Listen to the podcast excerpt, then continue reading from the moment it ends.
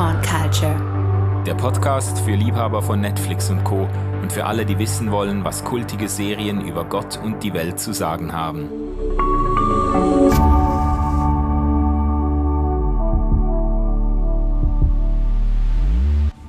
Liebe Freundinnen und Freunde der Popkultur, willkommen auf meinem Podcast. Es geht weiter nach den Ostern, nach unserer RefLab Fastenzeit, in der wir nur sehr wenig Output gehabt haben starten wir wieder mit den Podcasts und auch Popcorn Culture, äh, der Podcast für Freunde von Netflix und Co. findet eine Fortsetzung und was für eine, was für eine. Ich bin hier mit der unvergleichlichen, einzigartigen Birgit Mattausch. Herzlich willkommen, Birgit, einmal mehr.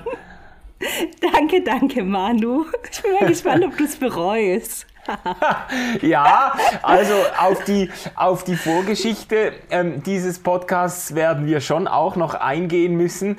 Äh, ich würde sagen, das ist jetzt nach über 20 Aufnahmen, ist das jetzt eine ähm, äh, der Aufnahmen, zu der ich irgendwie nur so halb freiwillig äh, zugesagt habe. Also ich, ich habe einen sehr starken äh, sozialmedialen Druck verspürt, der durchaus auf deine Kappe geht, Birgit. ähm, ja, äh, worüber sprechen wir denn heute, Birgit? Ja, lieber Manu, liebe ZuhörerInnen, wir sprechen über And Just Like That, die Sky-Serie, die die Fortsetzung der sehr berühmten Serie Sex and the City aus den 90er und Nuller Jahren ist. Ja, darum geht's heute und ich muss zu meiner Schande gestehen, dass ich äh, von Sex and the City bisher wirklich nur vom Hörensagen vernommen habe und das hat mir auch schon gereicht bis jetzt. Ich habe äh, nie den Drang verspürt, mich da tiefer äh, hinein zu begeben, aber wir haben es bei Birgit mit einer richtigen Sex and the City Enthusiastin zu tun, die auch ähm, von Anfang an mit dabei gewesen ist. Gell? Das ist ja schon eine Weile her, als die ersten Staffeln gelaufen sind. Magst du mal vielleicht zum Einstieg mal erzählen, äh, wie du mit der Serie, ähm, wie soll ich sagen, groß geworden bist und worum es auch dann geht in der Story? Ja, also in der Urserie Sex in the City geht es um vier Frauen, die damals so um die 30, glaube ich, waren, in New York City leben, sehr wohl situiert sind, wunderschöne Kleider tragen. Äh, und äh, sehr viel selbstbestimmten Sex haben. Und irgendwie geht es um ihre Freundinnenschaft und letztlich dann doch wieder auf, um die Suche nach Mr. White, aber in einer sehr freizügigen Art und Weise.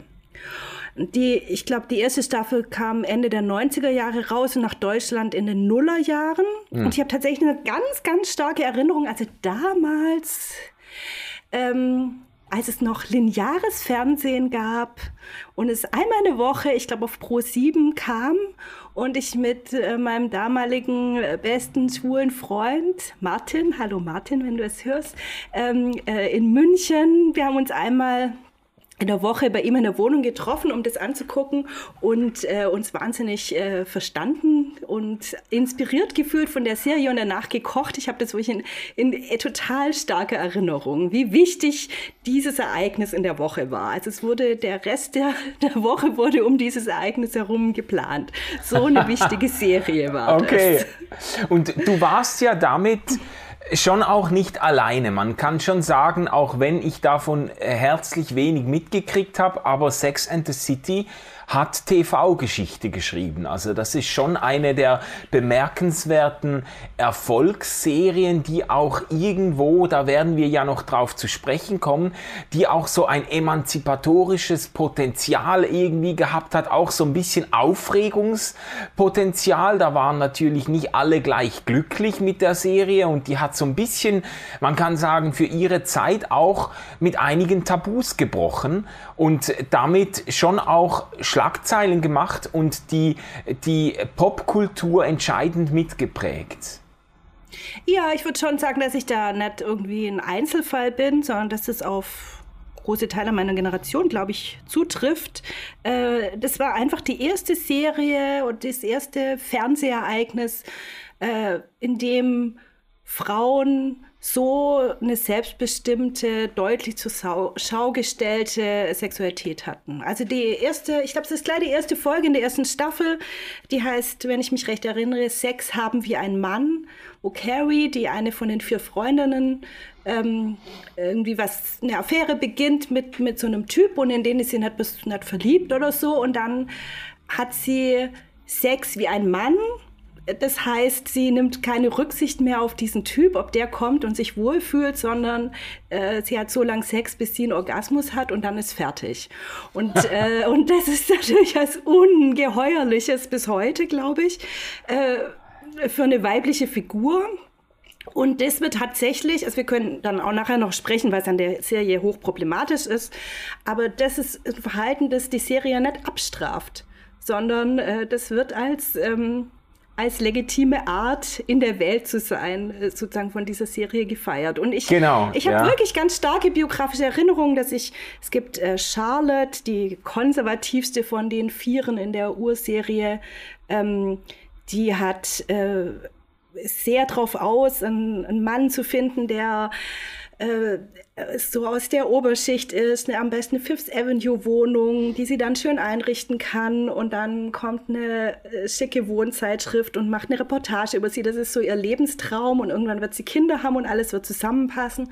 Und sie findet tatsächlich so einen Typ, wo alles passen würde, aber der Sex mit dem Mann ist ähm, schlecht bis überhaupt nicht vorhanden und ich erinnere mich noch, wie wir eben mehrere Folgen Charlotte dabei zuguckten, wie sie versucht, das Beste draus zu machen äh, und dann sich aber gegen diesen Mann entscheidet. Und das war damals für mich, fand es total empowernd. Also, dass, dass eine Frau sagt, für sie, eine weibliche Figur, für sie ist Sex so wichtig, dass sie dafür auch andere wichtige Sachen Träume, Wünsche hinten anstellt, sich nimmer anpasst und so hm. weiter. Das waren wirklich kleine, vielleicht hört sich von heute aus fast ein bisschen lächerlich an, aber das waren, also das war neu. Es gab das nicht sonst. Es gab ja. solche Figuren nicht. Ja, ja, starke Frauenfiguren, die irgendwo ihren, äh, ihren Körper und ihre Sexualität äh, nicht nur bejahen, sondern zelebrieren und sich auch frei fühlen.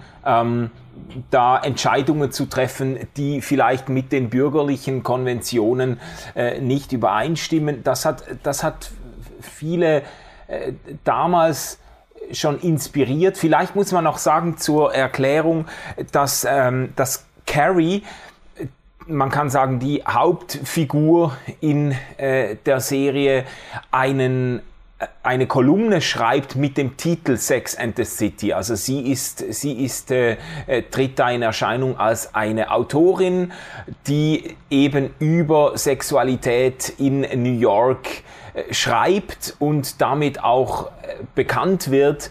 Und die äh, ganze Serie ist quasi nach dieser Kolumne benannt, die sie verfasst wöchentlich. Ja, und sie ist, also alle vier sind, alle vier Freundinnen sind natürlich auf irgendeine Art Identifikationsfiguren, aber ich fand Carrie immer die tollste Identifikationsfigur. Also ein märchenhaftes Leben natürlich auch, wo man einmal in der Woche eine Sexkolumne schreibt äh, und davon damit so viel Geld verdient, dass man sich eine Wohnung in New York leisten kann, was auch in den Nuller- und 90er Jahren schon sehr teuer war und wahnsinnig teure Kleider und Schuhe und eine Wohnung hat vollgestopft bis oben hin, wo sogar die Kleidungsstücke im Backofen aufbewahrt werden, weil der Backofen wird dann nicht benutzt, weil man geht immer essen ist immer äh, so. Äh, und da kann man dann See. irgendwie die Kleider drin aufhören. Also ein traumhaftes, ein, ein, wunderschönes Leben.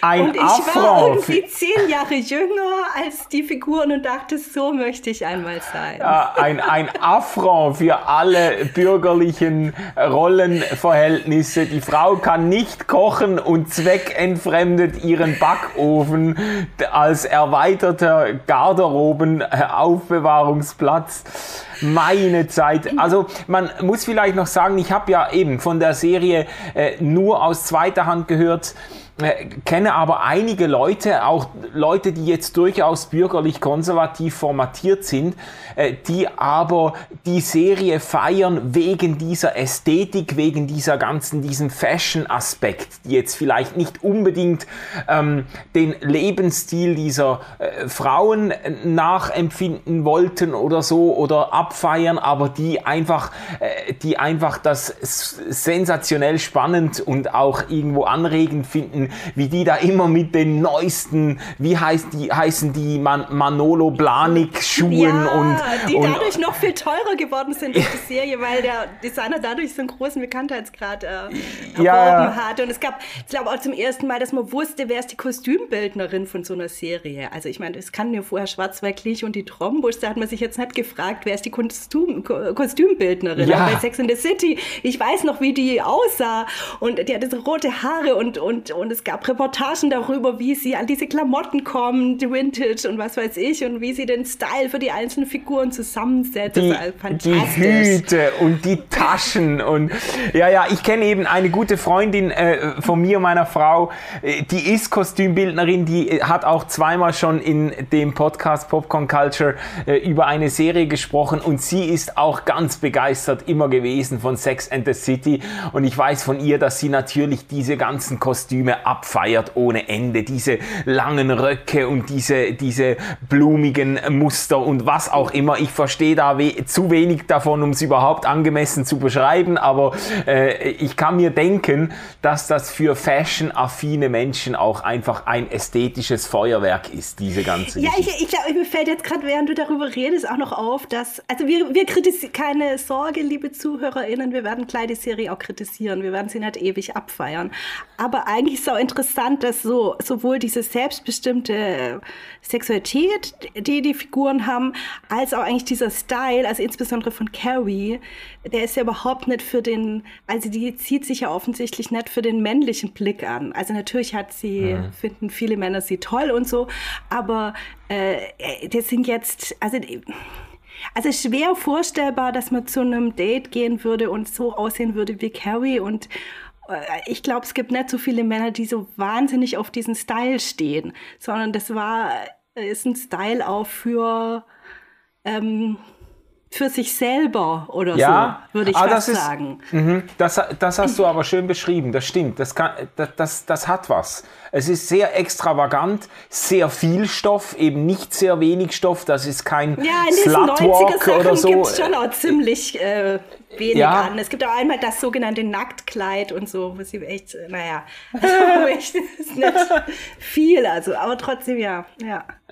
Ja, jetzt, ähm, ich habe dir ja im Vorfeld schon gesagt, ich habe äh, konnte das nicht verschweigen. Ich habe gefremdelt mit der Serie. Es ist mir, ich muss ja sagen, wir, ja, wir, wir, wir schieben ja uns so ein bisschen gegenseitig den äh, schwarzen Peter zu oder äh, äh du hast, ich habe dich dazu gebracht, ähm, Squid Game zu schauen und dann hast du gesagt, wart ab, jetzt werde ich dir aber auch mal eine Serie auf die Agenda schreiben, äh, die du von dir aus vielleicht nicht äh, gucken würdest und tatsächlich ähm, äh, mit Sex and the City bin ich nicht wirklich warm geworden. Witzigerweise oder interessanterweise viel mehr mit Post. Das habe ich ja auch dir zu verdanken. Das ist auch eine Serie, der hätte ich nie eine Chance gegeben von mir aus. Das ist einfach nicht meine, meine Lebenswelt und mein, keine Ahnung, mein äh, Interessengebiet. Aber diese Serie Post, die hat mich tief bewegt und beeindruckt, auch richtig in die Geschichte reingezogen. Ich habe mich äh, ganz erstaunlich irgendwo identifiziert mit diesen äh, queeren Transpersonen in dieser Serie, äh, obwohl die von der Lebenswelt her ja wirklich äh, unendlich weit weg sind von allem, was ich, was ich äh, kenne und was bei mir biografisch äh, verankert ist. Und bei, bei Sex and the City habe ich irgendwie gefremdelt. Ich wusste nicht richtig, was ich mit diesen, mit diesen Protagonistinnen anfangen soll. Ähm, vielleicht vielleicht wenden wir uns mal der Neuauflage zu, weil ich habe ja vor allem, ich habe in die älteren Folgen reingeschaut, aber ich habe vor allem die Neuauflage, ähm, And Just Like That heißt die, gell, ähm, von Sex and the City, äh, habe ich geguckt und ja, natürlich gemerkt, dass da der Versuch unternommen wird, die Serie für Zeitgenossinnen neu aufzulegen. Was würdest du sagen im Rückblick auf die alten Folgen? Vielleicht zuerst die Frage, ist die Serie gut gealtert oder eher nicht? Also die Serie ist einfach wahnsinnig scheiße gealtert. Also nicht, was die Mode betrifft. Die Mode ist nach wie vor wunderschön. Ähm, es gibt ja auch so ein, 20, ein Nuller-Revival ein bisschen, gell? Ja, auch modisch. Ja, also. ja, und 90er und alles und ja, und man würde alles daraus wieder wunderschön finden. Aber inhaltlich ist es wirklich cringe. Ich glaube, ich könnte fast die Serie auch nicht mehr gucken. Also diesen moralischen äh, äh, Pakt, wie Peter von Matt, der Literaturwissenschaftler, das nennt, nimmer schließen. Also, dass ich ein Vergnügen habe an der Serie, weil ich so viele Schwierigkeiten sehe. Also, es fängt damit an, äh, auf, völlig auf der Hand, dass es ein total komplett weißer Cast ist, weißer hetero-cis-Cast in der äh, ursprünglichen Serie. Es gibt, glaube, einen quotenschwulen äh, besten Freund. Es gibt überhaupt keine Person of Color, wenn ich mich recht erinnere. Ähm, die ganzen Privilegien, die die Figuren haben, werden sowas von null in Frage gestellt durch irgendwas. Es ist halt alles selbstverständlich, selbstverdient, was weiß ich zu sein. Ähm, wenn man genauer hinguckt, natürlich auch das, was damals sexuelle Befreiung war. Ähm, also selbst in meiner eigenen Biografie äh, sehe ich, wie, wie eingeschränkt es doch eigentlich von heute aus gesehen noch war. Also wie doch gewisse Sachen, gewisse Kinks oder so weiter beschämt worden sind, wie, wie eben eigentlich nur heterosexuelle Sexualität äh, vorkam. Ähm, Bisexualität beschämt wurde, auch bestimmte Fetischvorlieben, sie gesagt haben, also das geht ja gar nicht, igitt, igitt und so. Also lauter Sachen, die heute viel mehr im Mainstream angekommen sind oder im, das gab es ja schon immer, wie Menschen miteinander umgegangen sind, aber viel mehr im auch besprochenen Mainstream. Also das alles ähm, mhm. sieht man einfach, es ist halt echt 20 Jahre her, es ist wirklich krass. Also ich mag auch mein eigenes Alter natürlich, aber das Krasse ist natürlich dieser total weiße, hetero, cis, upper class äh, Cast. Und das versucht jetzt eben die neue Staffel versucht, also die neue Staffel ist eigentlich ein einzige, hat als Hauptthema irgendwie damit umzugehen, wie man, da, wie man das macht. Also wie man ja. jetzt diese Figuren weitererzählen kann, ohne äh, ohne diese, diese Fehler zu machen, die man damals gemacht hat. Ja. Und das finde ich eben das total Spannende, ob das gelingt, ob das überhaupt möglich ist. Weil dass es nötig ist, ich glaube, darüber sind wir uns einig, denke ich. Aber wie ist, wie geht es? Das ja, finde ich spannend. Also das habe ich natürlich gespürt, selbst ohne die ersten Staffeln äh, ganz gesehen zu haben, habe ich das natürlich gespürt in dieser Neuauflage. Ich fand das auch schon fast den, oder nicht nur fast den extrem krampfigen Versuch, der mir schon fast wie eine Bußübung daherkam. Jetzt werden die Frauen aus der Serie der Nullerjahre werden jetzt auf den aktuellen Wokeness-Level gebracht und äh, wirklich mit Biegen und Brechen werden alle möglichen ähm, äh, Minderheiten in diesem äh, neuen Cast dann untergebracht und so und das Ganze hat auf mich eben einen ziemlich krampfigen Eindruck gemacht. Es gab einige so wirklich auch für mich so ein bisschen Cringe-Momente, wo ich mir schon fast gewünscht hätte, sie hätten es nicht so arg versucht oder äh, keine Ahnung, ob es eine Möglichkeit gegeben hätte, das natürlicher und äh, organischer irgendwie einzubauen. Ich ich weiß es nicht. Ähm, aber ich habe an ein paar Stellen gedacht, ouch. Äh, also ja, äh, die, also man, man hätte es auch in die Kamera schreien können. Äh, wir, äh, wir entschuldigen uns für alle, ähm, alles zu kurz kommen in den vorangehenden Staffeln und wollen jetzt dafür schauen, dass, dass sich aber auch wirklich jeder irgendwie ernst genommen und vorgekommen fühlt oder so. Das, ah. Ja, ja, ja. Also vielleicht erzählen wir es kurz. Also jetzt in der neuen Staffel, erstens mal sind sie ist nur noch drei Freundinnen übrig. Samantha ist irgendwie, die Schauspielerin ist ja ausgestiegen, kommt ja. noch so über Messages vor und fehlt natürlich sehr. Äh, aber jeder der drei äh, Protagonistinnen kriegt sozusagen eine Person of Color letztlich an die Seite gestellt. Mhm. Also Carrie hat eine neue Bekanntschaft, eine indisch-amerikanische Maklerin. Ähm, Miranda freundet sich an mit einer schwarzen Frau, die auch die Kinder in der gleichen Schule hat wie, wie ähm, äh, wie Charlottes Kinder, habe ich gerade Miranda gesagt, nein, Charlotte. Und, äh, und Miranda fängt, macht ihr so ein Aufbau-Jurastudium und hat eine Professorin, die schwarz ist. Mhm. Und dann gibt es noch eine non-binäre Person, Shay, äh, in Xir sich Miranda verliebt, also und Charlotte ist eine Kind, äh, äh, ist non-binär und so. Also diese ganzen ja. Sachen werden auf einmal aufgerufen, kommen vor. Ähm, aber ich finde, du sagst, das ist so cringe und krampfig und ich stimme dir total zu, aber das ist ja nett. Ich, du würdest wahrscheinlich sagen, dass auch die, die Art, wie es gemacht ist, krampfig ist, aber ich finde, die Figuren, also die, diese ursprünglichen drei Frauen, verhalten sich halt extrem krampfig. Mhm. Und, ähm, und das ähm, fand ich aber ganz gut gelöst. Also es wird nicht behauptet, äh, dass die jetzt in den letzten 20 Jahren einfach so weitergeschritten sind, sondern die sind ein bisschen aus der Zeit gefallen und die Welt um sich rum. Okay. Ich nehme auch an, dass sich tatsächlich die New Yorker Upper Class auch in den letzten 20 Jahren verändert hat. Mhm. Also solche Sachen wie das ähm, Barack und Michelle Obama zum Beispiel so wahnsinnig wichtige Figuren äh, geworden sind. Das, das, das gab's oder äh, das ist jetzt ähm, schwarze. Also es gab ja einfach ganz viele in, in dieser New Yorker Upper-Class-Szene, die, die war, glaube ich, früher viel weißer, als sie heute tatsächlich ist. Mhm. Das heißt, diese Welt und die Stadt und alles hat sich verändert, aber die drei Frauen, die verstehen schon, dass sie so nicht mehr sein können, aber sie sind irgendwie überfordert von der Situation. Ja. Ja. Also Miranda, die eigentlich ja wirklich so ein kluger Mensch ist, äh, kommt da in die erste Vorlesung und sagt gleich völlig bescheuerte Sachen über die äh, Frisur, Frisur der schwarzen Professorin und es wird und sie es ist ganz schlimm, weil sie sagt immer mehr und immer, immer ja. also sie versucht immer mehr sich zu rechtfertigen und zu zeigen, dass sie vogue ist, ja, aber ja, genau das macht es immer noch schlimmer und sie, noch schlimmer. Sie redet sich um Kopf und Kragen. wahnsinnig leid. Ja.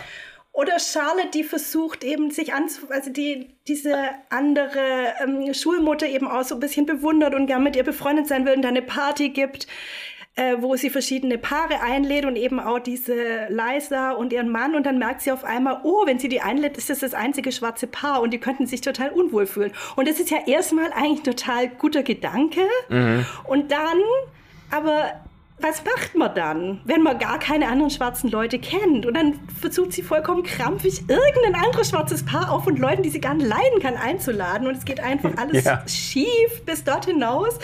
Und, und, sie, und in Charlotte-mäßiger, perfektionistischer Art versucht sie es einfach so ganz gut zu machen, aber es wird echt auch immer schlimmer. Ja, ja. So, Gut, das, und, äh, das fand ich jetzt. Eigentlich finde ich das auch ganz realistisch. Also, ja. weil das ist ja, mhm. also ich glaube auch ich nehme, sag mal wir, also ich zum Beispiel, die ja schon versuche, äh, da bewusst zu sein und, und, und mich für diese Themen auch zu interessieren und so. Aber natürlich habe ich ja auch einen total undiversen Freundeskreis, Freundinnenkreis.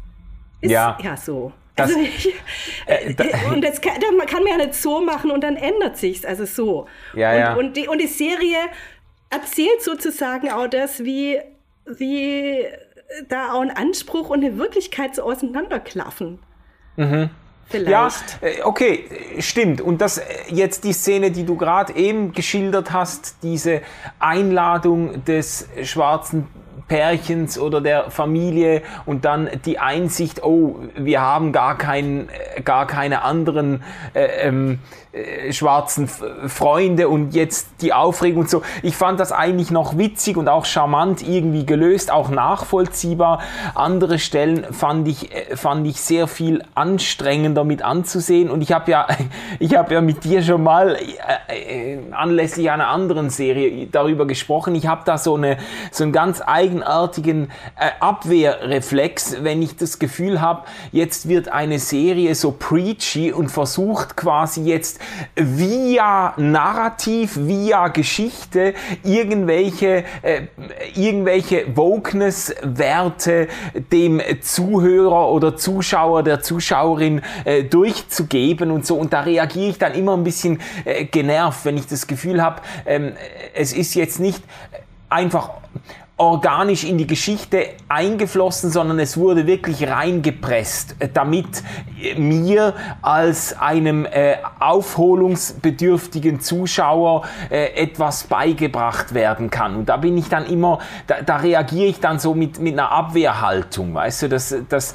äh, ich, ich habe immer, wenn ich das Gefühl habe, da ist so eine bestimmte, es muss nicht eine linkspolitische Agenda sein, aber das ist schon jetzt auf Netflix ist mir das ja oft aufgefallen, dass es da schon sehr prominent, dass man auch in jede Superhelden-Serie noch irgendeine Transperson einbauen muss und so. Und da reagiere ich eigentlich ähm, dann manchmal sehr wie soll ich sagen, da reagiere ich sehr abwehrend, weil ich das Gefühl habe, jetzt, jetzt wird mir da was eingetrichtert, weißt du? Und das, äh, das hatte ich eben, das hatte ich bei, bei Sex and the City, bei der Neuauflage, an, an mehreren Stellen habe ich so das Gefühl gehabt, es, es ist nicht so, es ist nicht so einfach die, äh, die unschuldige Frage gewesen, wie erzählen wir die Geschichte der Frau nach 20 Jahren jetzt weiter, sondern es ist auch so dieses ganz bewusste Anliegen, wie machen wir die Serie jetzt für ein, für ein äh, linksliberales Hollywood-Publikum äh, irgendwie äh, leicht verdaulich,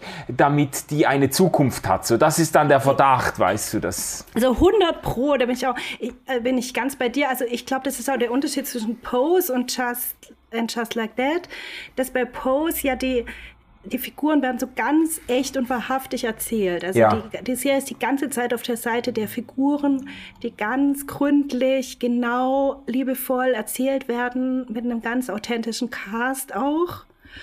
Ähm, und bei And Just Like That gibt es eben dieses, ähm, den Ans diesen Bildungsanspruch würde ich mhm. jetzt mal positiver formulieren. Auf ja. jeden Fall, auf ja, jeden ja. Fall. Äh, so, ich, ich, ähm, also ich weiß, was du meinst und natürlich jetzt auch literarisch und so weiter oder qualitativ ist es viel besser, finde ich, Sachen so zu erzählen, dass nicht der Bildungsanspruch die ganze Zeit einem entgegenschreit. Mhm äh, oder, oder, die, oder das, die Mission sozusagen. Ja, ja. Also wie in der Predigt, wo man die, wo die Geschichte, wo die, wo die Geschichte nur erzählt wird, um dann den Bibeltext zu belegen und nicht die Geschichte einfach erzählt wird, weil die Geschichte wertvoll ist. Ja, genau. So, die heutige. Genau. So.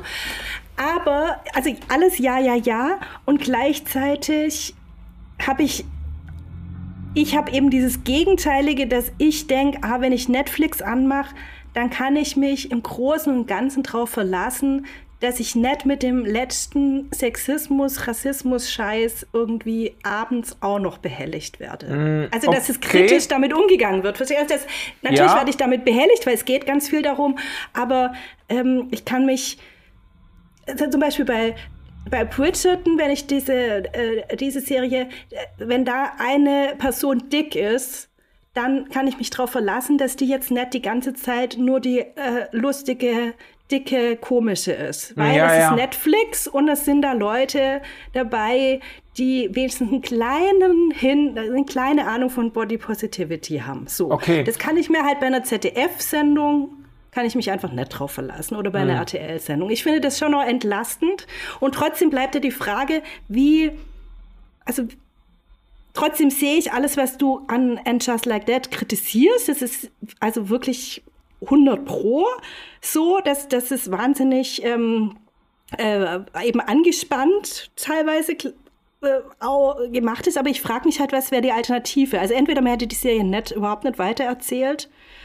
Aber wenn man sie weitererzählen will, dann, dann muss man also dann muss man den Cast äh, erweitern und und ändern. Also ja, ja. so wie ja, damals ja. weiterzuerzählen geht nicht. Und das ist natürlich auch die Herausforderung, weil für uns, also für Leute wie mich, wo die Serie so wichtig war, das war jetzt wirklich diese neuen Folgen anzumachen, die Titelmelodie zu hören und man denkt, oh mein Gott, was wird jetzt passieren? Und wie sind diese alten Freundinnen und Vorbilder und, und was ist mit denen passiert und was ist mit meinem eigenen Leben passiert? Das war aus, echt emotional. Also so und wie, wie begleitet man jetzt geliebte Figuren? äh, in ein anderes Bewusstsein. Ja, ja, ja, ja. Gleich wie habe ich mich begleitet in ein anderes Bewusstsein. Wie, wie ist mein Verhältnis zu der Bürger, die ich früher war?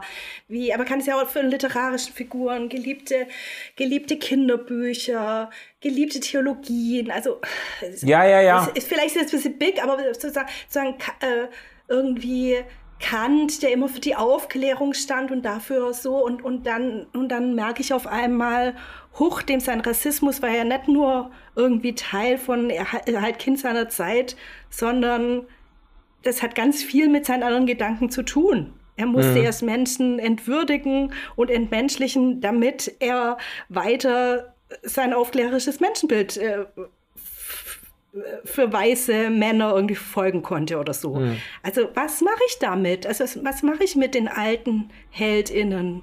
Ja. Also töte ich sie und die Alternative ist jetzt halt, ich glaube, And Just Like That versucht sie, hat sie jetzt halt nicht gekillt, sondern hat jetzt eine Staffel gemacht, wo sie vielleicht rüber begleitet werden und dann in der nächsten Staffel ja, der ja. Cast vielleicht von vorn anfangen. Du, du hast natürlich recht, äh, sobald man fragt, ja, was wäre denn die Alternative, muss man vielleicht zugeben, so, so grottenschlecht ist es nicht gelöst. Ich glaube, was, was mich stört, ist eher so dieses, dieses eindeutig politische, weißt du. Es gibt halt diese typischen ähm, äh, auch äh, in der, in der linkspolitischen ähm, im linkspolitischen Sektor, auch in Hollywood, diese Lieblings- Randgruppen, diese lieblingsmarginalisierten Gruppen und das sind, äh, das, das sind äh, Transpersonen, queere Menschen und so weiter. Das finde ich, ich finde das wichtig, dass man die im Blick hat, aber das sind ja, äh, das sind ja wirklich, ist ein, ein Bruchteil der Bevölkerung, der dann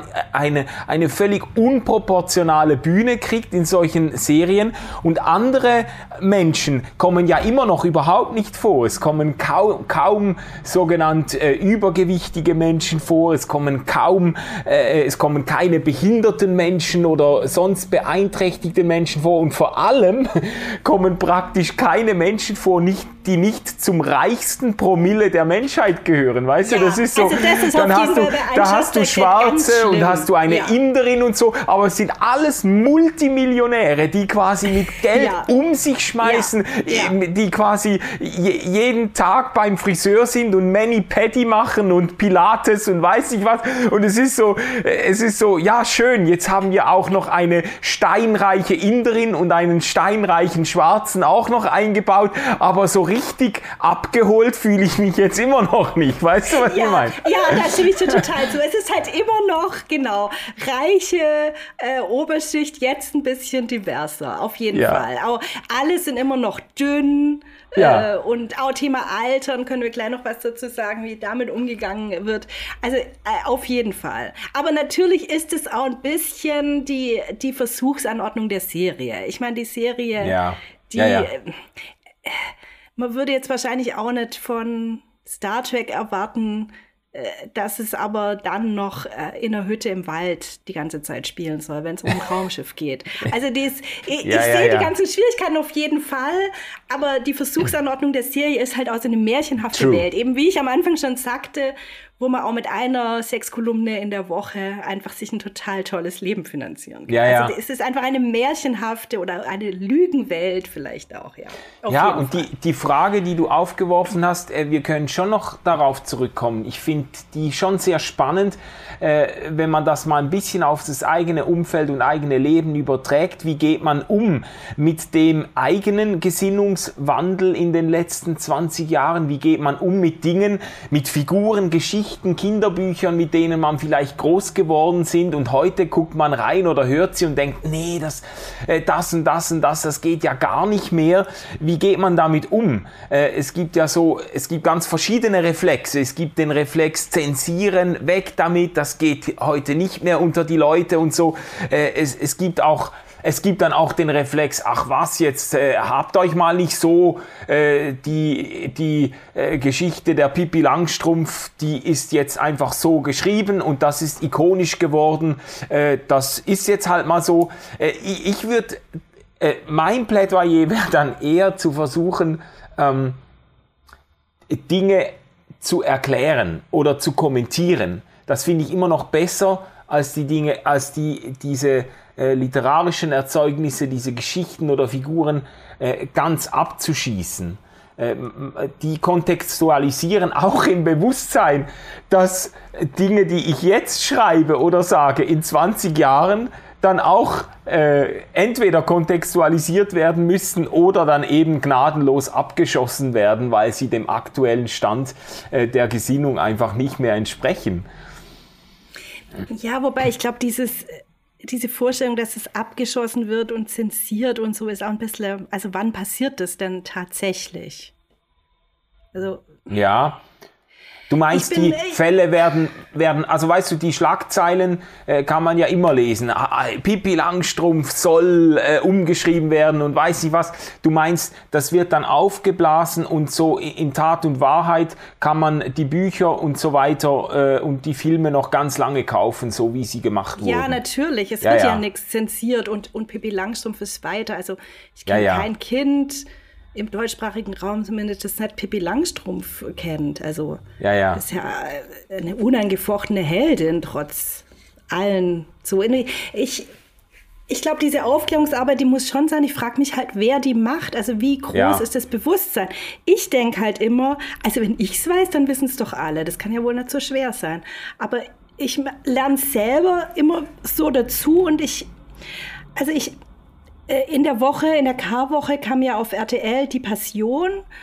Ähm, und, ah, ja, äh, genau. und das wurde sehr, ähm, auch in meiner Churchy-Bubble sehr stark rezipiert. Ich habe selber allerdings satt geguckt, muss ich sagen. Äh, und ich habe mich einerseits sehr gefreut, dass, dass so viele Leute sich darüber gefreut haben, weil ich das immer toll finde, wenn, wenn unsere heiligen Geschichten irgendwie von der Popkultur aufgenommen werden und, ja. und vielen Leuten dadurch zugänglich. Ich finde das Absolut. total fantastisch. Also ich, äh, ja. Aber ähm, Sarah Wetterer, die äh, Wie ist Jesus weiß geworden äh, geschrieben hat, so eine, eine äh, Theologin und ähm, Antirassismus-Aktivistin, die hat eben die Frage gestellt, warum ist hier denn schon wieder ein weißer Jesus? Also Alexander ja. Klavs von Deutschland sucht den Superstar war Jesus. Und er hat sehr scharf darauf reagiert und ich habe das auf meiner Facebook-Seite geteilt, weil mir das echt unter den ganzen Lobpreisungen aus allen theologischen Ecken in meiner Bubble hat es überhaupt keine Rolle gespielt. So, und jetzt war der Cast, war auch relativ divers von äh, Die Passion. Es waren, gab auch Jüngerinnen und äh, People of Color und alles mögliche, aber Jesus war trotzdem weiß. Und ich, mir wäre das auch nicht zu scharf aufgefallen, wenn nicht Sarah das eben so wieder, wieder mal thematisiert hätte. Und nun habe ich das gepostet und ich habe bin wirklich immer noch ein bisschen verstört darüber, was für Reaktionen darauf kamen. Ja. Also von Leuten, die ich wirklich mag und die ich klug finde und so und die dann gesagt haben, äh, die will ja nur ihr Buch vermarkten. Ah. Es dürfen doch alle, es dürfen doch wohl alle, bei uns sind halt die meisten weiß, also muss Jesus auch weiß sein. Warum sagt niemand was gegen den blonden Pilatus? Ähm, Alexander Klav singt halt einfach am besten von allen und auf diesem Niveau und vor allem diese Angriffe gegen Sarah, dass sie, dass sie eigentlich nur sich wichtig machen will, zu scharf war, dass sie doch, also dieses, ja. jemand thematisiert Sachen, jemand macht Aufklärungsarbeit und dann wird gesagt, du wirst dich auch nur wichtig machen. Ja, und ja, ich mache nur einen ganz kleinen Exkurs, weil ich das wirklich in den letzten Tagen, wo ich das Buch gelesen habe, auch nochmal so neu verstanden habe, dass eben dieser weise Jesus heißt eben nicht, ah ja, alle Kulturen haben ihr eigenes Jesusbild, sondern in fast allen Kulturen ist durch, die, durch den Kolonialismus eben sind die Jesusfiguren weiß dargestellt. Auch in Lateinamerika, auch in Afrika, auch in Asien. Und er ist weiß geworden, weil man ihn als nach der konstantinischen Wende als, als ähm, Herrscher dargestellt hat. Und das Bild für einen Herrscher war eben zum Beispiel an Zeus angelehnt, an, an weiße Männer mit Bart. So. Mhm. Und ja. das prägt unser ganzes. Und ich habe auch Jesus und Maria Kitschbilder hier jede Menge in der Wohnung und alle, alle sind weiß. Ja. Und es ist so allgegenwärtig, das ist mir selber nicht mehr aufgefallen. Also mir ist nicht aufgefallen. Ich musste ja. das lernen. Und da frage ich mich manchmal, wer macht die, also ich denke, wir denken dann immer, ja, ist ja eh klar, aber ich glaube, so klar ist es einfach nicht. Mhm. Ja. So, so ja. wie, ja, ist ja eh klar, dass man heute eine Serie nicht mehr so besetzen würde bei And Just Like That, aber so, also man muss ja. anscheinend diese komischen ähm, Bußsachen, ich glaube, man muss, wir kommen nicht um diese Bußhandlungen drumherum. Irgendwie so. Ja, ja. Zumindest aber jetzt um, um ganz kurz nochmal. Weil wir wollen ja umkehren. Ja, meine, das ja. ist ja, glaube ich, sind wir uns schon einig. Also ja, auf jeden Fall. Äh, oder äh, sagen wir so, es gibt auf jeden Fall äh vieles auch in der Popkultur und in der ganzen Unterhaltungsindustrie gibt es vieles äh, gut zu machen, viele Gefälle äh, irgendwo einzuebnen oder viele äh, Chancen anders zu verteilen. Das ist, ich glaube, das ist keine Frage. Und ich denke jetzt auch, das Beispiel, das du genannt hast, finde ich sehr treffend mit dem weißen Jesus. Das ist eine vertane Chance, mindestens eine vertane Chance, wenn man Jesus einmal mehr weiß castet und nicht die Gelegenheit ergreift, Jesus eben so darzustellen oder als Teil einer Gruppe darzustellen, die eben nicht die Herrschaftsklasse repräsentiert, sondern gerade die Zerbrochenen, die Vergessenen, die äh, Benachteiligten oder äh, wie auch immer äh, und damit signalisiert, mit welchen Menschen Jesus selber sich auch immer identifiziert hat. Also das, äh, das ist, ich glaube, das ist eine verpasste Gelegenheit. Ähm, und bei, bei äh, Sex and the City hat man versucht, eben die Chancen, die sich bietet, bieten, zu ergreifen. Und man hat es ganz, ganz arg gewollt. Äh, und äh, eben äh, in meiner Wahrnehmung manchmal ein bisschen zu arg. Ich habe ich hab mich ein bisschen noch gestoßen. Ich habe ja, ich habe das natürlich chronologisch komplett falsch gemacht. Ich habe ja mit der neuen, mit der Neuauflage And Just Like That habe ich angefangen und mir dann später die ersten Folgen der ersten Staffel noch, reinge, noch reingezogen. Und bei der Neuauflage habe ich, bin ich gar nicht so, da war ich sogar ein bisschen verwirrt, weil ich im Hinterkopf habe, ja, das ist doch diese Serie, die man, äh, die damals in den Nullerjahren so diese emanzipatorischen äh, äh, Gefühle und Impulse geweckt hat. Das sind selbstständige Frauen, die da, die da äh, tun, was sie möchten und zu ihrem, ihren Bedürfnissen und ihrer Sexualität stehen und die sich da in New York behaupten und so. Und dann habe ich das geguckt und gedacht, naja, die sind irgendwie alle mehr oder weniger unter der Haube, die drei. Und es hat so den Eindruck gemacht, ich habe die die ganze, die ganze Folge, Folgen durch nie arbeiten gesehen. Es hat so den Eindruck gemacht, die sind jetzt da, die verprassen nutzen einfach das Geld ihrer, ihrer Macker äh, und, und machen sich da ein schönes Leben mit Fashion und mit mit, äh, mit äh, äh, Friseur und so weiter. Und ich habe gar nicht mal richtig gecheckt, wo kommt das Geld alles her, dass sie da, weil du kannst ja mit einer Kolumne oder mit einem, in, in der Neuauflage macht sie dann einen Podcast, die, die ähm, Carrie. Aber du kannst ja damit nicht das Geld verdienen, um dir ein riesiges Apartment in New York mit Blick auf, äh, auf den River zu kaufen, weißt du das? Ja, total. Das ist auch schon bei, de, bei den alten Folgen so, dass, also ich glaube, die Serie tut schon so, als würden sie das alles selber verdienen. Also insbesondere Miranda und Samantha sind, glaube ich, auch sehr, werden als sehr erfolgreich und so weiter äh, dargestellt. Aber man sieht sie wirklich nie erwerbstätig sein. Also ja.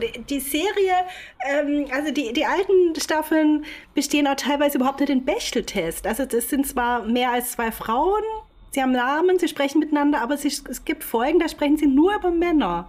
Also der also Bechteltest, das hast du einmal schon bedeutet, erklärt, aber sag das genau, nochmal. Der Bechteltest hat ein paar Fragen an Film oder Serie. Also erstens mal gibt es mehr als zwei, als eine Frau, aber es gibt mindestens zwei Frauen, haben die beide Namen, das trifft ja natürlich zu, und dann sprechen sie mindestens einmal miteinander. Das trifft auch die ganze Zeit zu, aber dann als viertes sprechen sie über was anderes als ein Mann. Und ganz viele Folgen von Sex in the City fliegen ja. durch. Ja. Also weil es dann doch immer darum geht. Und das ist natürlich schon auch ein bisschen eine kleine, ah, ich bin so, so gemisst, ähm, ja, aber doch auch so eine kleine Enttäuschung, weil damals war für mich auch die Verheißung der Serie. Es gibt Freundinnenschaft, also Männer kommen und gehen und manchmal brechen die dir das Herz und manchmal mhm. sind sie auch einfach scheiße und man geht wieder weg oder die gehen weg und ähm, aber auf die Freundinnen kann man sich verlassen. Ja, und ja. jetzt erzählt die neue Staffel letztlich, dass sie doch alle in heterosexuellen Beziehungen, alle drei sind da noch, was sind da? Mhm. Äh, und, äh, und da geht es ja verschieden weiter für die. Also Carrie ja auch dieser Schmerz, dass, dass Mr. Big stirbt, das finde ich schon auch noch einen interessanten Erzählstil. Also wie mit Trauer, oh, Entschuldigung, wie, mit, wie mit Trauer umgegangen wird in der Serie. Ja. Ich finde, das ja. ist sehr gut. Also das finde ich Stimmt. schon gut gelungen. Stimmt. Äh, wie auch ihre Trauer so Zeit gelassen wird und so weiter. Ähm, aber ja, eigentlich dieses Versprechen, dass Freundinnenschaft für immer hält, äh, das wird, äh, wird gebrochen. Also auch, sie sind ja. sich meiner Wahrnehmung nach auch nicht mehr so nah. Ja, und dieses, äh, letztlich sind sie doch alle in sehr bürgerlichen Verhältnissen natürlich gelandet. Also ja, bei ja. Charlotte erwartet man ja nichts anderes. Und Miranda versucht jetzt da, bricht jetzt aus. Also sie fängt ja dann was mit Shay, mit dieser non-binären Person an. Aber ich äh, pro, prognostiziere für Staffel 2, dass es da sehr viel Herzschmerz geben wird und äh, da nettes Leben unbedingt äh, besser und schöner und selbstbestimmter wird, sondern vielleicht eher schmerzhafter und komplizierter, weil Shay wirklich keine einfache Person ist. Also mm, ist eigentlich ein non-binärer, narzisstischer Mr. Big mit On-Off und ja, also da ist noch viel Schmerz vorprogrammiert, ja, glaube ich. Ja, es ist eine interessante und äh, finde ich nachvollziehbare Prognose, wenn man, wenn man die aktuelle Staffel gesehen hat. Ähm, man kann vielleicht auch sagen, das ist ja auch Teil des Älterwerdens, gell? dass man äh, den Eindruck kriegt, die Lebenswelt der Frauen wird natürlich komplexer, wird komplizierter. Es sind irgendwie mehr Strings attached. Man, man hat einen Partner, äh, mindestens äh, Charlotte hat äh, Kinder.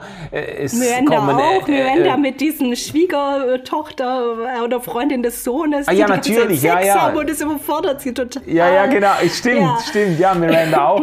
Also das sind andere Verpflichtungen, das sind mehr Strings attached und so. Das spürt man den den Figuren auch ab. Also das hat auch ja zu tun mit dem Älterwerden, dass so diese äh, jugendliche Leichtsinn, Naivität, auch dieses Losgelöstsein, diese Freiheit, irgendwie Entscheidungen zu treffen, wie es einem gerade ist und so, das wird dann natürlich schon gezügelt, wenn man äh, so in, selbst wenn man viel Geld hat, wenn man wenig Geld hat, ist es noch viel prekärer dann natürlich, aber selbst mit viel Geld ähm, wird das Leben komplexer dann mit, mit Partner und Familie. Das, das spürt man den Figuren auch ab.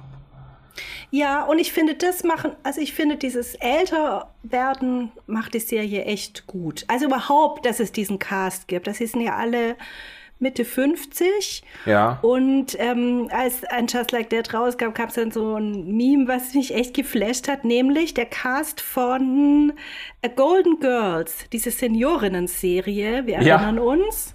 Dieser Cast war bei der ersten Staffel so alt wie der Cast von And Just Like That heute. Und ähm, das ist krass.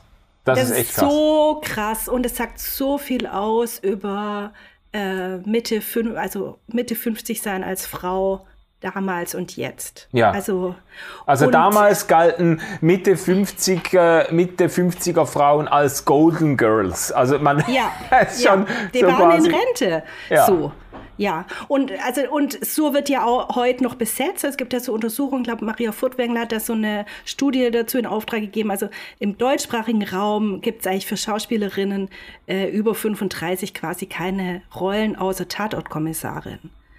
Und halt Krass. in totalen Independent-Filmen oder so. Also mhm. ältere Frauen, alte, alternde Frauen kommen an sich nicht vor. Und jetzt sind natürlich diese drei, ich meine, die sehen alle drei immer noch so top aus und auch Schönheits-OPs spielen ja eine Rolle. Charlotte, der Darstellerin von Charlotte, sieht man das ja auch sehr deutlich an. Und ich erinnere mich, dass, und alles ist natürlich so dünn und, und perfekt gekleidet. Äh, ja, ja, ja. Und äh, also niemals werde ich mit 55 so aussehen. Äh, aber trotzdem merke ich, wie, wie ich sogar darüber, also mit wie wenig ich schon zufrieden bin, mit wie, für wie wenig ich schon dankbar bin, nämlich dass es einfach ich auf meinem Bildschirm Frauen sehe, die älter sind als ich, aber irgendwie ein lebendiges Leben führen. Und, ja. und noch nicht in Richtung Ruhestand unterwegs sind, sondern ja. die ein eigenes Leben mit eigenen Herausforderungen und so weiter haben, mit eigener Möglichkeit auch wieder neue Formen von Liebe zu finden. Äh, so. Ja, also das.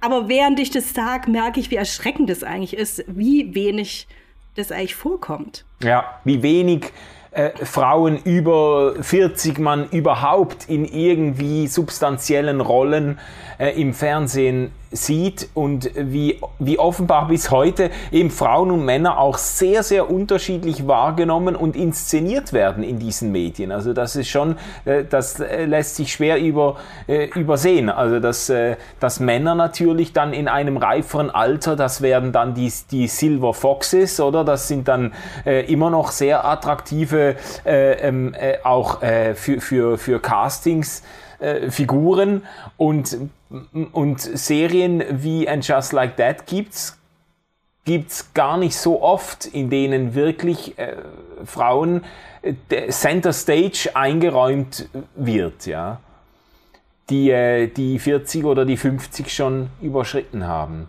Ja. Auch da wieder die Passion als interessante äh, Parallele oder Gegensatz. Da war Maria, also die Mutter Jesu, die Schauspielerin, ist, glaube ein Jahr jünger als Alexander Klavs, der Jesus gespielt hat.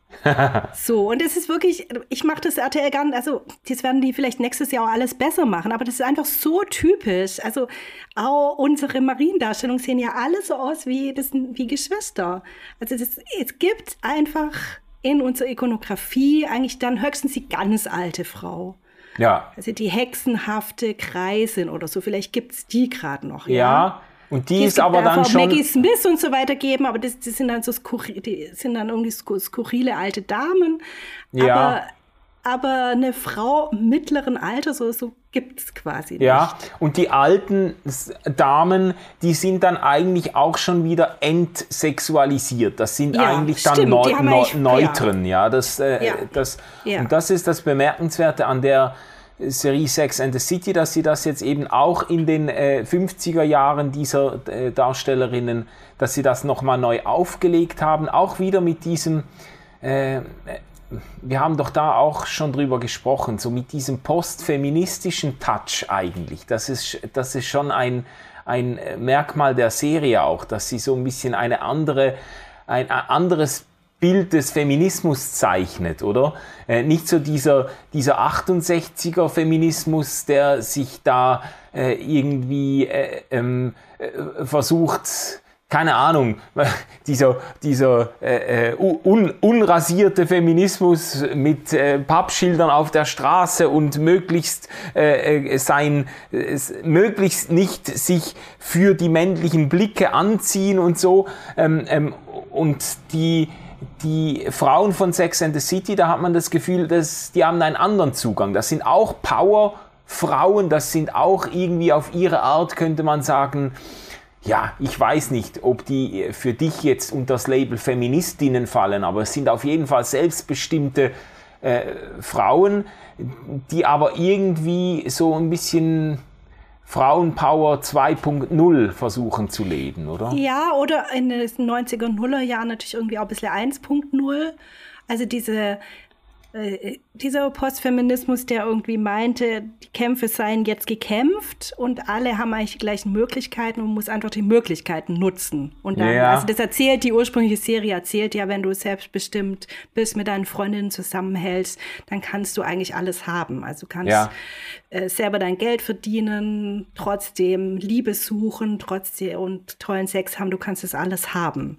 Mhm. Äh, also es ist auch so neoliberale Versprechen letztlich. Ja, so. stimmt, stimmt ja. Also ich habe jetzt auch gelernt, dass, dass das erste Mal, als Mr. Big, also äh, Carries große Liebe auftaucht in der Serie, ähm, das habe ich in diesem tollen Podcast Feuer und Brot, große Empfehlung, äh, gehört, da, ähm, da sagt Carrie oder irgendjemand sagt, ah, die, guck, dieser Typ da drüben, das ist der neue Trump, nur best, nur in gut aussehend.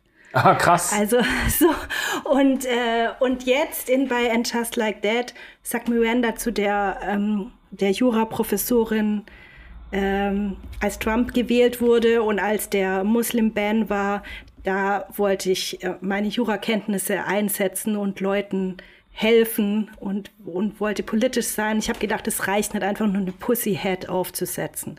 Also ich glaube ah, schon, ja. dass sozusagen mit Trumps Wahl auch dieses, also so meinen die beiden Frauen von Feuer und Brot, ist das da sozusagen diese, die, sich endgültig gezeigt hat, dass dieses, äh, diese Meinung, die Kämpfe seien doch gekämpft und es sei eh alles klar, einfach ad absurdum geführt worden ist, ja, weil das ja. stimmt ja nicht so. Aber damit geht, weiß nicht, Unjust That hat es ein, klappt solche, na, vielleicht kommt es noch, aber eigentlich, dass dieses Frau seinen extremen Nachteil bedeutet, das äh, thematisiert die Serie eigentlich nett. Was nee, das sind andererseits, ja auch andererseits finde ich es auch wieder schön. Ich meine, es sind ja auch privilegierte Frauen. Irgendwie genau. finde ich es aber auch wieder schön, dass sozusagen bestimmte, also ich stimme dir total zu, dass es völlig absurd ist, dass die eigentlich nie erwerbstätig gezeigt werden, dass es eigentlich immer nur um äh, also solche sogenannten Mädelsthemen geht letztlich, aber irgendwie finde ich das auch schön, dass das aus sein darf. Also es äh, es darf Frauen geben, die sich für Kleider interessieren, die ähm, äh, äh, die sich über Liebe, über Sex, über Kinder haben und so weiter unterhalten. Also dass, dass, dass es eine ganze Serie dafür gibt, die auch diese äh, Welten, in denen Frauen ja oder Menschen sich ja auch befinden, thematisiert. Aber ja, ja, ja. ambivalent. Also, aber weißt du, was ich meine? Ja, ich, ich, ich denke schon. Also sie werden auf jeden Fall, werden die Frauen in Sex and the City natürlich gerade nicht als Opfer inszeniert, sondern als selbstbestimmte Akteure. Und das sind sie ja auch. Sie, sie vertreten natürlich damit auch eine, eine ganz bestimmte Klasse, eine wirklich upper, upper Class von Personen, die vom Leben beschenkt und gesegnet sind und eigentlich ähm, äh, zu den eben zu den privilegiertesten, wohlhabendsten ein Promille der Menschheit ja. gehören. Und der ganze neue Cast ist so. ja, weiterhin, und, ja. Und, ja. und das gibt ihnen aber natürlich auch die Freiheit, das gibt auch der, den Serienmachern die Freiheit, äh, die Geschichten eigentlich so zu erzählen, dass diese Frauen äh, ziemlich äh, ähm, äh, unbeschadet von kleinbürgerlichen äh, ähm, äh, Notwendigkeiten und äh, Kleinlichkeiten äh, eigentlich durch die Welt gehen und sich an ihren, an ihren äh, einerseits an ihren Fashion-Accessoires freuen und auch natürlich an ihren Beziehungsfragen aufreiben können. So, das ist, das kann man dann so ins Zentrum rücken, weil eigentlich die anderen existenziellen Fragen weitgehend ausgeblendet sind. Gell? Ja, auch typisch weibliche existenzielle Fragen wie die Fragen nach Care-Arbeit oder so. Also ja. kann sich natürlich Hilfe für die Care-Arbeit holen. Natürlich, die putzen ja auch nie. Also irgendjemand nee. wird da ja auch putzen. Es gibt keine pflegebedürftigen Eltern, die jetzt in dieser Generation da sind. Früher gab es mal grässliche Schwiegermütter, wenigstens ab und zu in Aussicht, aber auch die scheint es irgendwie nimmer zu geben. Also das, äh, ja, ja, ja, ja. Also die, diese ganzen Verantwortlichkeiten, die, die vor allem nicht-Männer irgendwie tragen in, in einer normalen Welt, die ja. spielen echt keine Rolle. Ja, ja. ja. Ja, das ja. ist schon so ein märchenhaftes Setting. Ja, genau. genau. Und das ist ja vielleicht auch ein Teil, das ist doch auch was, was irgendwo den Reiz der Serie für viele Menschen wahrscheinlich ausmacht. Es ist so ein bisschen ein Escape. Man kann da eintauchen in diese, in diese äh, unbenommen privilegierte Lebenswelt und sich, äh, sich auf diesen äh, Höhen der äh, New Yorker High Society ein bisschen mitbewegen. Das macht die Serie ja aus. Jetzt habe ich fast schon. Ja, fast und trotzdem, schon, und trotzdem, ich bin noch eine ganz kleine Verteidigung. Ja. Trotzdem ist ja manche Dinge, also zum Beispiel der, der, die Trauer, die Carrie empfindet, oder ja. dieses, äh, äh diese irgendwie müde und stumpf gewordene Ehe von Miranda mhm. oder die, die Kämpfe, die Charlotte äh, führt, dafür ihre Familie irgendwie das gut zu machen. Das sind ja schon auch Anknüpfungspunkte. Also ich finde, das gibt ja. schon auch Identität, äh, Identität da kann man sich schon auch identifizieren, auch wenn ja, ja. man in einer Zweizimmerwohnung wohnt. Äh, keine, so. keine Frage. Und ich habe das auch gar nicht jetzt als Kritik gemeint unbedingt. Ich, ich äh, bevorzuge eigentlich vor allem Serien, in denen ich in irgendeine Fantasiewelt flüchten ja, kann. Allzu besonders nötig natürlich. Ja, ja, also von dem her, ich habe bestes Verständnis dafür. Äh, Birgit, lass uns in die Zielgerade kommen. Ich stelle eigentlich immer zum Schluss dieselbe Frage. Ähm, wem würdest du diese Serie empfehlen? Äh, wer sollte äh, Sex and the City oder And Just Like That, die Neuauflage, wer sollte sich das nicht entgehen lassen? Also natürlich alle, die Sex in the City geliebt haben, so wie ich, also kommen ja aber die haben sie auch alle schon gesehen. Also, ich, also daran habe ich keinen Zweifel. Ähm, ich weiß nicht, ob es Sinn macht, das zu gucken, wenn man Sex in the City gar nicht wahrgenommen hat, so, weil bitte hat es jetzt ja nicht funktioniert. wobei ich. hat nicht funktioniert. Nee, irgendwie bist du nicht so richtig bekehrt zu den Metathemen, nee. die da bespielt werden. Nee, nee. Vielleicht müssen Stefan und du nochmal darüber reden. Ja, ich Weil eigentlich finde ich schon, Grund, also jetzt unabhängig von, von der Storyline, es ist schon irgendwie ganz spannend, wie wie gehen wir mit diesen äh, Figuren von früher, die schlecht gealtert sind, um? Mhm. Und, und vor allem, wie gehe ich mit, auch mit meinen eigenen Bewusstseinsveränderungen um? Also das, ja. das finde ich schon spannend und bin ges irgendwie gespannt, wie es da weitergeht. Und dafür kann man, finde ich, das schon mal angucken. Und, äh, und wenn man gern äh, Tüllröcke sieht morgens zum Kaffee to go holen äh, im Kiosk und ein bisschen Inspiration braucht nach sehr vielen Monaten, die man nur eine Jogginghose anhatte, ist es wirklich richtig schön. Also sehr auch, gut. wenn man jetzt wieder in Quarantäne ist und so weiter, kann man das wirklich, das kann man wirklich gucken. ja. ja. Ach, das ist eine schöne, eine schöne Empfehlung zum Schluss, Birgit. Vielen Dank für das äh, angeregte Gespräch und auch für deine, äh, wie, wie, soll ich sagen, für, für deine Bemühungen, mich äh, in diese Welt von Sex and the City zu entführen oder einzuführen. ja, vielen Dank für deine Opferbereitschaft. Ja, Manu. ja. Ich bin so gespannt, was du als nächstes mir. Also ich, ich habe ein bisschen Angst, muss ich zugeben. Ich denke mir was aus für dich. Ich denke mir was bin aus. Für alles bereit, äh, im Grunde, ja. nach, dieser, nach dieser Freundlichkeit, die du an den Tag gelegt hast. Mit nur wenig Druck. Ach, ach, ja, sehr schön. Ihr Lieben, das war's für heute. Nächsten Monat geht's weiter mit Popcorn Culture. Ich freue mich, wenn ihr wieder dabei seid, wenn ihr auch mitdiskutiert, kommentiert, wenn euch die Serie Sex and the City ge gefallen und so richtig gefangen genommen, so richtig begeistert hat. Äh, dann lasst uns das wissen. Äh, wir freuen uns, von euch zu hören. Ganz liebe Grüße, macht's gut. Tschüss. Tschüss.